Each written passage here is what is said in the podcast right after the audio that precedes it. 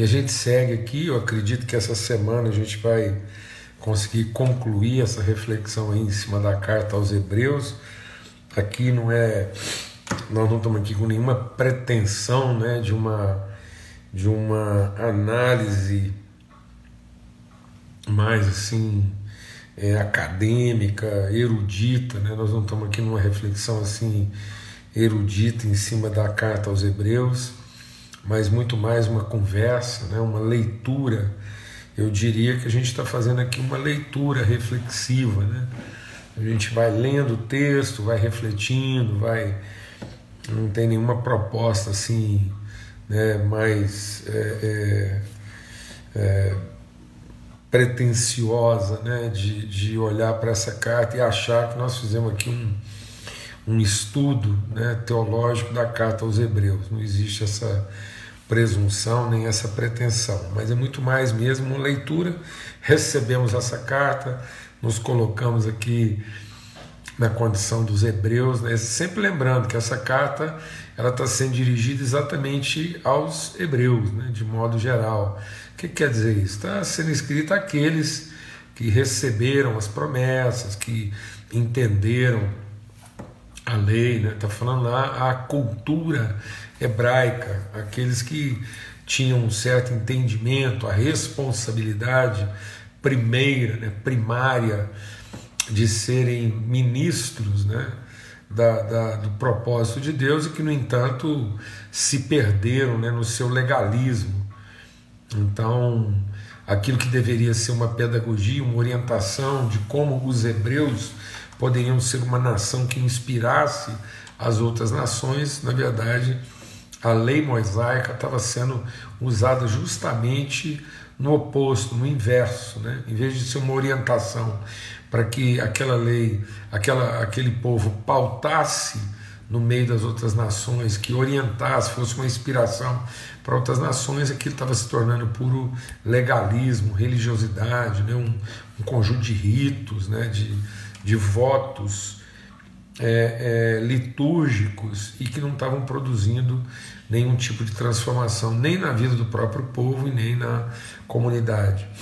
Então aí vem essa carta aos Hebreus para trazer luz né, sobre aquilo que é o ministério de Cristo, que vai exatamente nos mover, né, nos deslocar dessa desse conceito, né, desse contexto legalista, institucional, né, para um, uma consciência mesmo de vocação, uma coisa mais vocacional do que é, é, é devocional no sentido né, da, da devoção, muito mais trabalhando a vocação do que a devoção, né, trabalhando muito mais o propósito né, do que propriamente as estruturas, as metodologias, tá bom?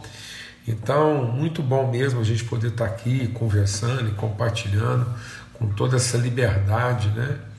E, e, e nesse ambiente mesmo assim de, de família, de amizade, de comunhão, tá bom? Então vamos ter uma palavra de oração, vamos, né? Como o próprio texto aos Hebreus diz, vamos entrar juntos na presença do Senhor, né? Com inteira ousadia, certeza de fé Vamos nos colocar perante o trono da graça. Amém? Pai, muito obrigado pelo teu amor. Obrigado. Obrigado mesmo assim, Senhor, é pela tua fidelidade. Essa essa disposição inabalável, incorruptível do Senhor de manifestar a nós a tua vontade, revelar a nós o teu coração teu propósito, colocando, entregando a nós o teu espírito, entregando a nós a tua palavra, fazendo registro disso de forma viva e eficaz, como o próprio texto aos Hebreus diz, essa palavra é viva. É viva. Nós não queremos olhar para a tua palavra como letra morta de dogmas, de, de estruturação, ó Deus, comportamental mas nós queremos olhar para a tua palavra como alimento, como pão vivo que desceu do céu, que alimenta, que transforma nosso entendimento pelo poder do teu espírito. A tua palavra é o nosso alimento. Em nome de Cristo nós queremos nos alimentar, nós queremos ser formados dessa palavra, Pai. No nome de Cristo Jesus, Senhor, pelo sangue do Cordeiro, Pai. Amém. Graças a Deus. Amém. A gente vai aqui agora suspender momentaneamente aqui os comentários só para melhorar a nossa qualidade de transmissão.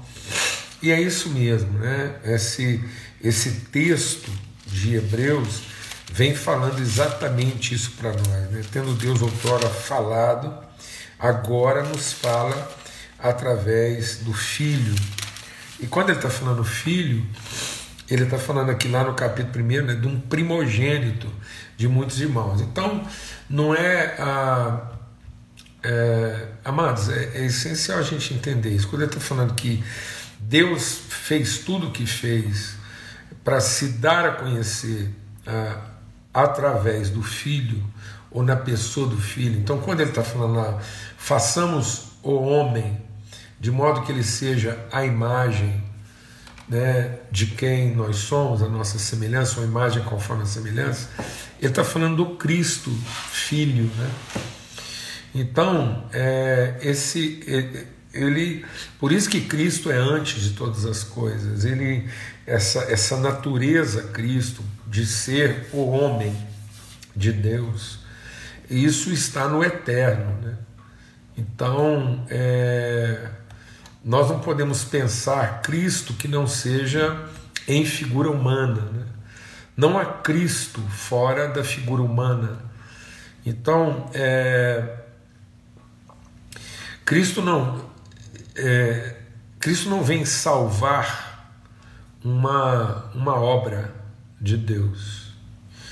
Cristo não vem recuperar um feito de Deus. Cristo vem assegurar que o propósito de Deus, eterno de Deus, se cumpra na vida do homem. Vou repetir. Nós não podemos pensar que Cristo veio para recuperar uma propriedade, um patrimônio de Deus que estava sendo roubado. Então Cristo não vem recuperar o, direito de Deus sobre a pessoa, a, o ente humano. Não é, não é recuperar o ente humano, não. É garantir que a pessoa que Deus chamou de ser humano, na condição inclusive de filho de Deus, é, seja garantida e se cumpra. Então, o propósito de Deus está se cumprindo. Em momento algum da história, mesmo quando Adão pecou lá, e principalmente quando Adão pecou, em momento algum da história, o propósito de Deus quanto à pessoa que ele chamou de o homem singular, definido, esteve sob júdice ou comprometido ou sob risco de se perder. A pessoa Cristo a pessoa Cristo, na sua forma é, humana, em natureza divina, ele é desde a eternidade, ele é o Verbo de Deus. Então, toda a criação, tudo que foi criado por Deus, é para receber essa pessoa, é o ambiente, é o lugar. Então, quando ele entra no mundo, quando ele entra na criação, quando ele, ele entra à terra, no sentido que Deus criou os céus e terra, quando ele finalmente surge como figura visível naquilo que Deus criou, céus e terra, né? então Deus criou os céus e a terra. Por que, que Deus criou os céus e a terra? Exatamente para receber o Filho. E esse Filho sempre na condição plural. Esse Filho Cristo. Não é simplesmente receber só o Filho Jesus. O Filho Jesus de Deus, gerado lá no ventre de Maria, ele traz dentro dele o mistério Cristo de Deus. Por isso que é nascido hoje o Salvador, que é Cristo o Senhor. Então Cristo é Senhor da história. Toda a história, tudo foi feito por Ele, para Ele e por meio dele. E sem ele nada do que foi feito se fez. E às vezes a gente tem a tendência de ver isso na figura singular de Jesus e não na pessoa plural de Cristo. Ou seja, Jesus, o Cristo, primeiro de muitos irmãos. Então, essa pessoa, filho de Deus, ela não é uma pessoa individual singular, ela é uma pessoa plural, porque quando ele entra na criação, ele entra como primeiro de muitos irmãos. Por isso que a linguagem aqui é plural, porque ele diz assim, ó, é, ele é primogênito a respeito do filho, então ele é um filho primogênito.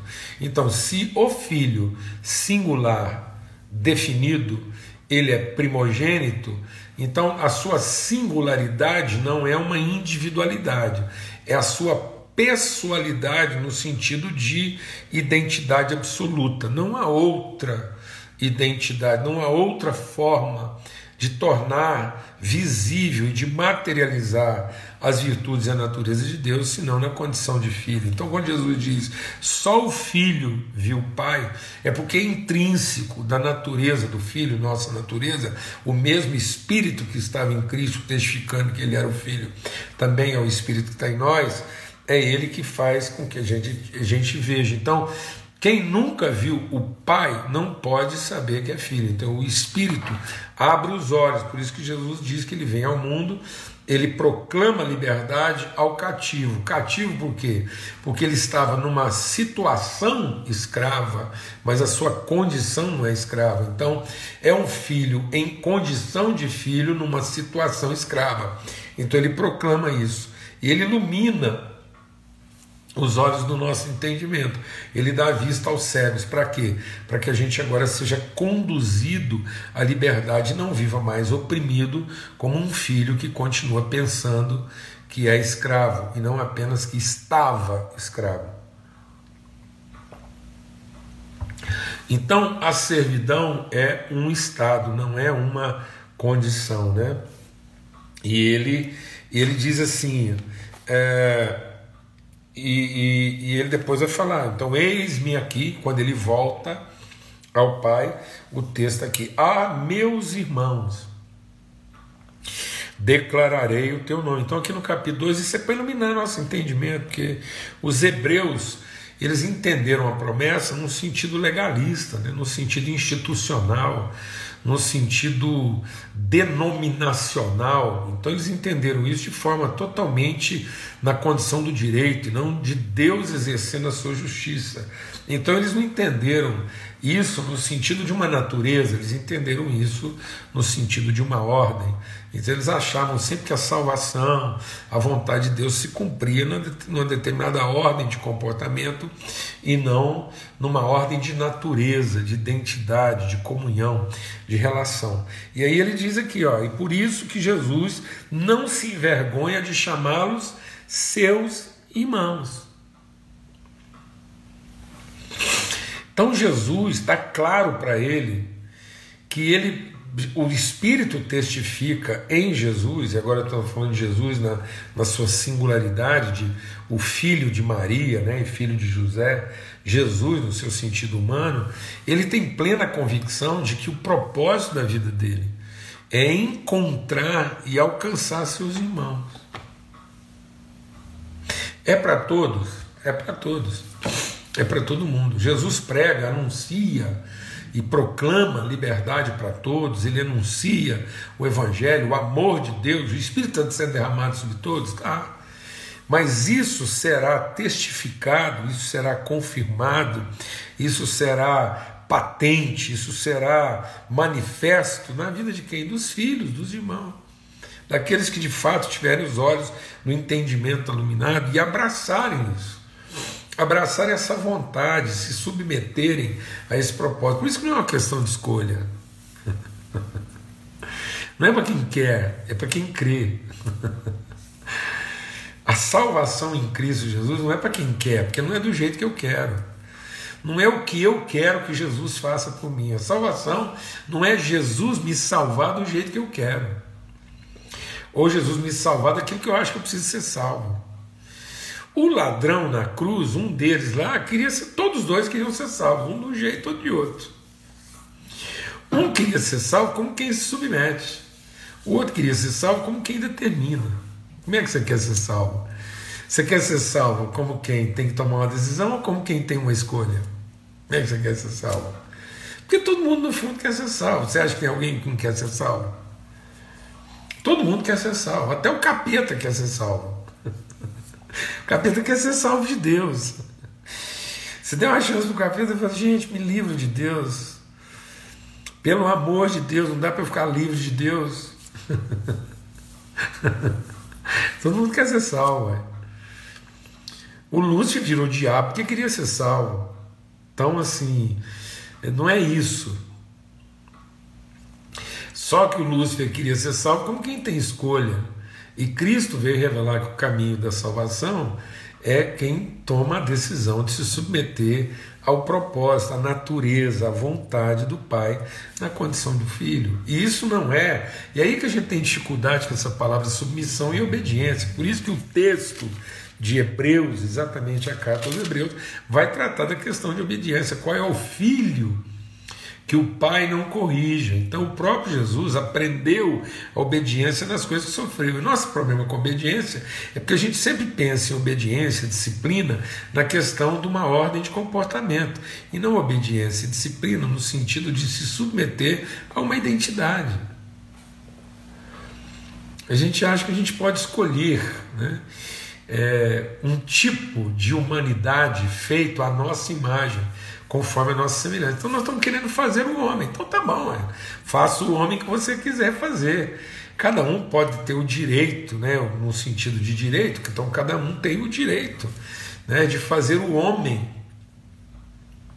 a sua própria imagem e conforme o seu desejo de semelhança. Então, desenhe o homem como você pensa que ele deveria ser. Isso é seu direito? É. Não, mas aí esse homem vai sobreviver sustentado por quem? E aí tem gente que Deus acha que Deus vai castigar. Né? Não, o homem ele tem, ele tem uma, uma. faz parte da natureza humana, né? ele durar. Então o homem não será destruído. Mas ele será punido no sentido de que ele vai existir de acordo com um modelo insustentável. O modelo de humanidade que a gente desenha, você pode fazer o que você quiser. Se amanhã você quiser se transformar num animal, você pode. Hoje já existe tecnologia para isso. Você pode, não, você não pode simplesmente querer ser um macaco. Você pode se tornar um macaco. Todo jeito aí quem olhar para você falar assim, rapaz, não é que é um macaco, beleza? Só que esse modelo de homem que cada um desenha para si, ele é viável, porque cada um pode fazer isso hoje. Mas ele é insustentável, porque ele é sustentado na sua própria carne, na sua própria força. E tudo aquilo que é produzido pela carne é carne, perece junto com a carne. Depois esse homem vai ter uma alma que não perece.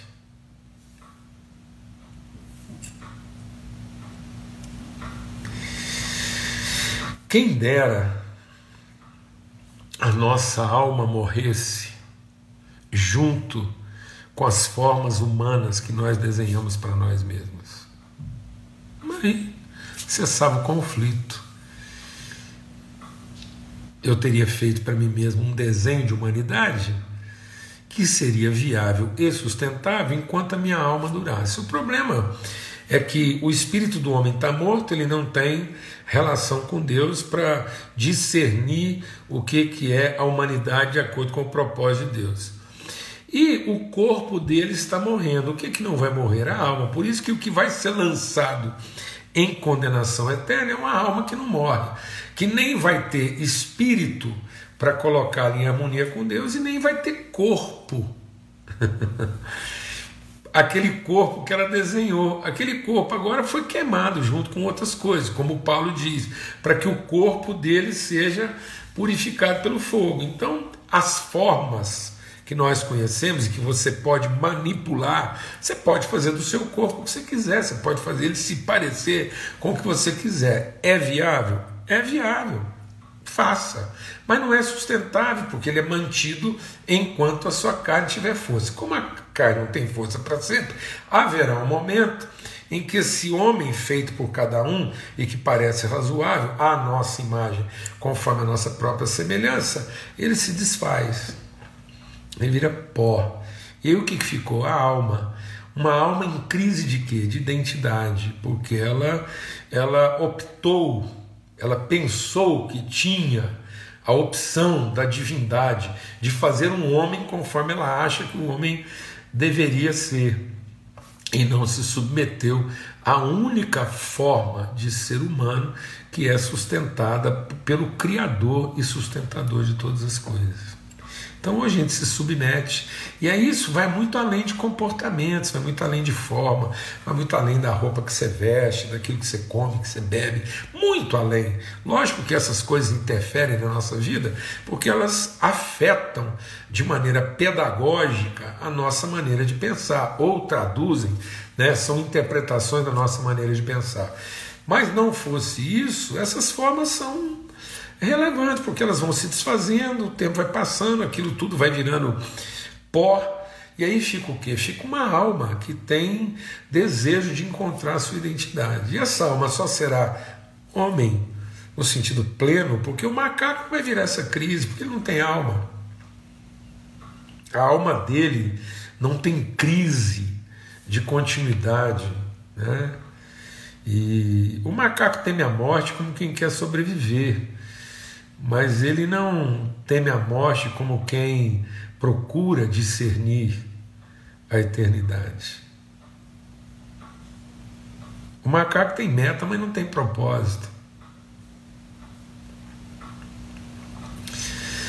O macaco faz planos, mas não tem discernimento, não tem não tem alma no sentido de de discernir desígnio, destino. O macaco faz plano, mas não tem destino né? para cumprir, ele só sobrevive. Então, amados, em nome de Cristo Jesus, pode parecer que a gente está viajando, mas não é. O que o texto, o texto de Hebreus está nos trazendo para isso, essa condição de filho. Então, quando ele entra, ele entra para se revelar aos filhos, é aos filhos que ele quer falar. E nós queremos continuar nessa reflexão, entender que isso vai muito além da, daqui, desses nossos pressupostos, por isso que ele vai tratando a questão aqui da fé, do propósito de Deus imutável, que Cristo vem para alcançar os irmãos. Então Cristo vem para alcançar qualquer, não é uma questão de salvar o ente humano. A salvação de Cristo não é salvar o ente humano. A salvação de Cristo é significar o ser humano. Vou falar devagar.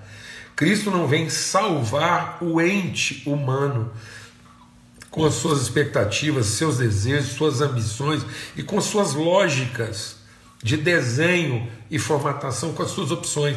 Cristo não vem salvar as escolhas do ente humano. Cristo vem garantir e significar o propósito do ser humano.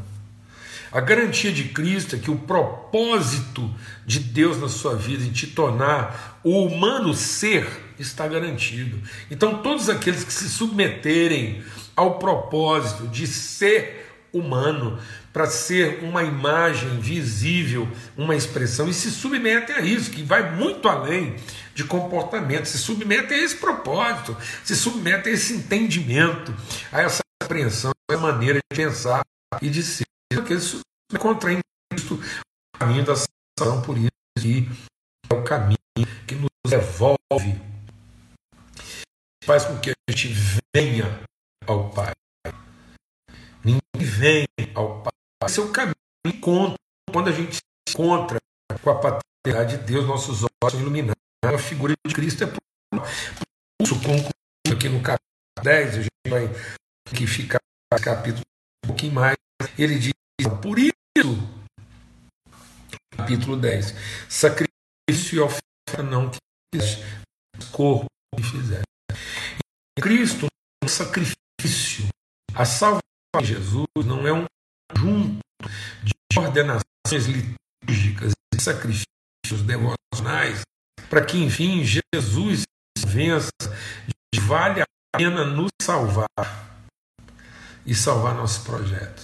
Então, a relação com Jesus não é um processo de convencimento religioso, no fim, é convencido que nós somos entes humanos que valem a pena salvos e então ele vai nos salvar. Ele não quer isso, ele não quer, ele não quer nossa devoção, ele quer nosso holocausto, nosso sacrifício, nosso serviço, nossa relação consciente. Por isso que Jesus não vem salvar é, ente, ele vem salvar e picota. Vou até tirar um comentário de novo. Ele não vem salvar entes, ele vem salvar irmãos. Jesus não vem salvar uma, uma, uma reunião de devotos. Jesus veio para se revelar o Cristo Salvador da família. Então, o sinal mais evidente de que nós somos pessoas salvas em Cristo Jesus é que nós vemos uns aos outros como irmãos e nos relacionamos uns com os outros como irmãos porque somos corpo. Por isso que Paulo diz que quem não tem consciência de corpo, quem não tem é, compromisso de corpo, quem não tem responsabilidade de corpo, vive em maldição. Então, o projeto planos que desenhamos, apesar de ser projetos de desenhados à nossa maneira, são malditos, porque não tem tradução na eternidade. Amém? Em nome de Cristo Jesus, essa conversa desafiadora, a gente vai continuar ela e amanhã a gente continua a partir do capítulo 10 aqui. Eu creio que foi era importante a gente contextualizar de novo o porquê dessa reflexão da carta aos Hebreus. E amanhã, se Deus quiser, a gente continua. A paz de Cristo sobre todos, um abraço e que o Senhor desça sobre cada um mesmo o seu e paz sempre. Amém. Amanhã.